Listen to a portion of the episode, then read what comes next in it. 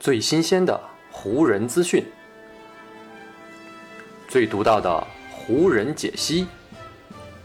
欢迎收听湖人球迷电台。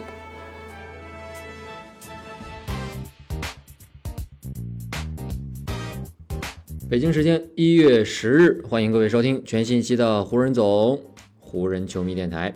我是各位的湖人球迷朋友戴高乐，感谢各位。如约打开这一期的电台节目，在咱们这一期节目录制的当天呢，湖人队是打了本赛季第四十一场常规赛。前面四连胜的湖人队呢，在这场比赛当中啊，面对西部排名第四的灰熊队，这个球队之间的实力差距暴露的还是非常明显的。在比赛当中呢，湖人队是长时间的大比分落后给对手，最后呢，虽然在第四节的末段发起了一段反击，但是呢，最终还是没能拿下这场比赛。啊，输掉这场比赛之后呢，湖人队是遭遇到了本赛季第二十场失利。这样呢，湖人队前四十一场比赛打完，本赛季呢也是正式走到了中间点。前面四十一场比赛，湖人队取得了二十一胜二十负的成绩，目前呢是排在西部第七位。今天这期球迷电台呢，我就想通过跟灰熊队的这场比赛来来聊一聊湖人队最近出现的一些问题，以及呢对未来的几场的前景做一下小小的展望。对湖人队来说，如果非要在输给灰熊队的这一战当中寻找什么值得高兴的积极的地方，我觉得呢，那詹姆斯的出色状态以及呢詹姆斯在场上的发挥，可能就是为数不多让人感到欢欣鼓舞的地方了。跟此前的几场比赛一样，詹姆斯呢在进攻端还是保持了非常高的效率。跟灰熊队的这一战，詹姆斯全场十九投十四中，三分线外呢也是四投三中，最终呢是拿到了全场最高的三十五分。另外还贡献了九个篮板以及七次助攻。值得一提的是呢，詹姆斯凭借着七次助攻呢，让自己职业生涯的助攻总数达到了九千八百八十八个，正式的超越了生涯助攻总数九千八百八十七个的大欧奥斯卡罗伯特森，从而呢是上升到了 NBA 历史助攻榜的第七位。但是呢，灰熊毕竟是西部排名前四的队伍，加上呢，此前灰熊队已经取得了一波八连胜，不管呢是实力还是最近的状态，都远高于湖人，同时呢，也远高于湖人队最近先后击败的开拓者、森林狼、国王以及老鹰这几支球队。虽然湖人，在比赛的前半段依靠着进攻端不错的手感，还可以跟得上灰熊的节奏。但是随着比赛的深入，灰熊队呢就凭借自己的阵容深度以及实力，慢慢的拉开了跟湖人队的差距。这种差距在场上最显著的体现，那就是双方的天赋。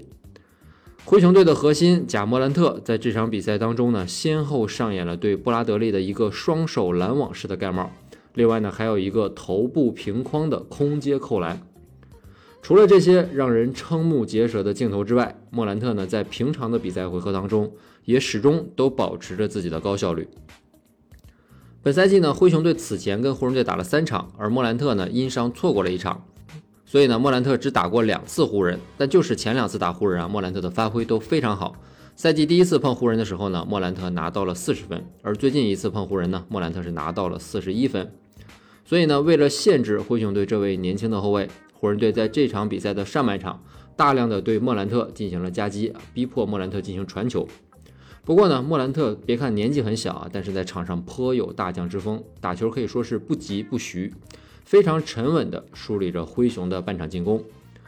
全场比赛啊，莫兰特个人虽然只得到了十六分，但是呢，他也送出了七次助攻，而且在他上场的时间里，灰熊队是净胜湖人二十分。通过这些数据都可以看出，莫兰特在场上对于灰熊队比赛非常积极的影响。除了莫兰特之外，灰熊的其他球员呢也都维持着很不错的效率。九位常规上场的轮换球员，八位都有了助攻入账，这呢也显示出了灰熊强大的整体性。另外，灰熊内线的小贾伦·杰克逊一个人呢就得到了十二个篮板，外加六次盖帽，他的存在呢也成为了湖人队在冲击内线的时候啊难以逾越的一道屏障。湖人队此前取得的四连胜当中呢。无一例外，都是首发就派出詹姆斯打中锋。除了跟国王那一战，沃格尔在常规轮换的时候呢，给了霍华德一些上场的机会与时间。其他的三场比赛，湖人队呢都是从头到尾都坚持打小个阵容。虽然说四连胜的结果证明了湖人的这套打法的确有一定的实力以及潜能，但是啊，在篮球这样一个追求身高的项目当中，这样一套纯小的迷你阵容还是存在着天然的缺陷。湖人此前之所以能够保持四连胜啊，最重要的原因那就是呢，他们利用这套迷你阵容，可以在进攻端保持着非常高的效率，同时呢，加上对手的实力也比较有限，这也给了湖人队这套迷你阵容在场上以拉开比分的机会。可是呢，当碰上灰熊队这样整体实力不俗，而且呢内线还有出色大个子的队伍的时候，湖人队的迷你阵容呢就完全被对手所压制住了。在跟灰熊队的比赛当中呢，沃格尔虽然在下半场启用了霍华德，但是呢，使用的时间已经是为时已晚了。当时呢，灰熊已经把比分的分差拉开到了二十分以上，湖人队呢也早就没有了翻盘的希望。第四节还有六分零七秒的时候，小贾伦·杰克逊的罚球命中，让灰熊呢在场上取得了一百二十六比九十八的领先。眼看场上大势已去呢。沃格尔呢也是撤下了包括詹姆斯在内的全部主力，比赛呢也正式宣告进入了垃圾时间。但是湖人队的板凳席末端的几位球员却在这最后的一段时间里面打出了湖人队全场表现最好的一段时间。在差不多五分钟左右的比赛时间里呢，湖人队在场上是打了对手一波二十一比零啊，一度呢是将比分追到了一百一十九比一百二十六。虽然这一波追击还是难以更改湖人队最终落败的结局，但多少呢也帮湖人队在主场挽回了一些颜面。在赛后总结比赛的时候呢，沃格尔也是重点提到了最后这段时间替补球员们在场上的发挥。沃格尔说：“我真的想要称赞当时在场上的五位球员，因为当时他们面临着非常困难的比赛局面。当时呢，场上是几位老将加上奥斯汀·里弗斯一起出战。”他们中很多人啊，整场比赛都在场边坐着，然后呢，就在那样的一个时刻登场亮相了。我以前呢也见过很多次这样的场面，很多的球员都无法很好的处理这样的局面。但是今天我们的球员们打得非常的出色，他们真的在努力想要把比赛打回来，希望能够让比赛的局面变得更有意思一点。在我看来，这是一种杰出的竞技精神，他们打球的方式也显示出了他们纯粹的好胜心。所以呢，我绝对要夸奖这些家伙。沃克尔提到的这五位球员呢，分别是奥斯汀·里弗斯、埃灵顿、贝兹摩尔、阿里扎以及小乔丹。其中呢，贝兹摩尔和小乔丹都是已经完全跌出轮换阵容的球员了。但是呢，就是在这差不多六分钟的上场时间里，这五位湖人球员通力合作，在进攻端，里弗斯和埃灵顿联手得到了二十一分；而在防守端啊，湖人的五位球员都打出了非常高的换防效率。将对手啊一度在防守端完全锁死，湖人队呢也是将二十分以上的分差缩小到了个位数，甚至呢把灰熊队的首发球员都逼回到了球场上。相比詹姆斯身边得分都没有上双的四位首发球员啊，湖人队的替补球员们才是在这场比赛当中发挥更好的湖人将士。詹姆斯在输给灰熊队这一战之后呢，也是称赞了球队在比赛最后阶段爆发出来的战斗精神。在詹姆斯看来啊，这种精神也给湖人队在未来留下了一些希望。詹姆斯说，在过去的这几周时间里啊，我们已经很清晰地展示出了一点，那就是我们有多么的想要在场上打出好的表现。这一场比赛呢，就是又一次证明。对于如今的湖人队来说，在没有安东尼·戴维斯的情况下，他们在比赛当中最多的时候落后给灰熊队二十九分，这个分差有一些偶然的因素。但其实呢，也更多的还是展现了两队实力真实的差距。在失去了内线核心的情况下，湖人队主打的迷你阵容根本无法跟灰熊以及呢其他联盟顶级强队相对抗。这个呢，就是湖人队如今面临的现实情况。但是呢，此前的四连胜以及呢跟灰熊队的这一战，湖人队也依旧还是有所收获的。首先的一个收获，自然就是詹姆斯出色的竞技状态。而另外的一大收获就是球队没有熄灭的竞争之火。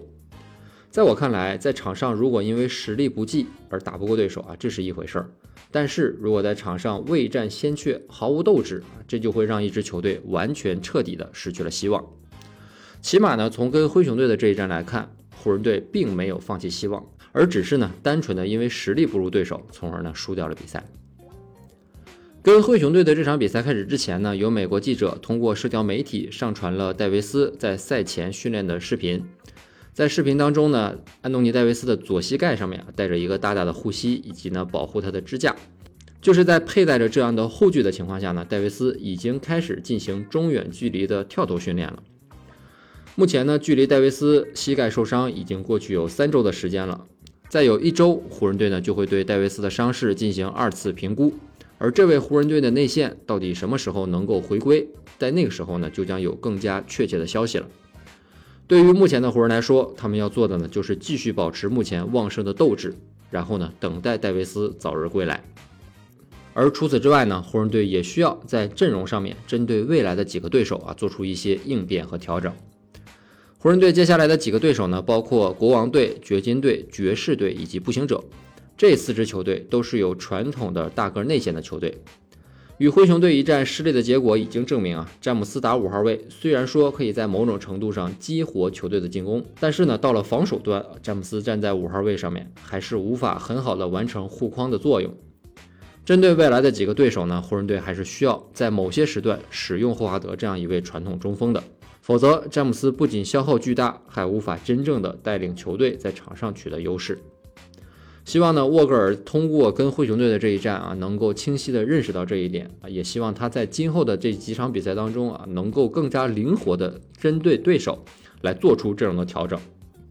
目前呢，湖人队的前半个赛季是已经打完了，不管呢是场上的表现还是最终的战绩，湖人队的显然都是无法让我们感到满意的。不过幸好啊，湖人队的比赛还没有结束。未来的下半个赛季呢，我们还会继续关注湖人队的比赛，继续为湖人队加油。好，以上呢就是本期节目的全部内容了。再次感谢各位朋友的收听啊，也谢谢你今天的时间。如果你觉得我的节目做得还不错，就请你关注和订阅我的这张专辑吧。另外呢，也希望各位能够把我的节目分享出去，让更多的人听到我们的湖人球迷电台，让更多的球迷朋友啊加入到咱们湖人球迷的大家庭当中。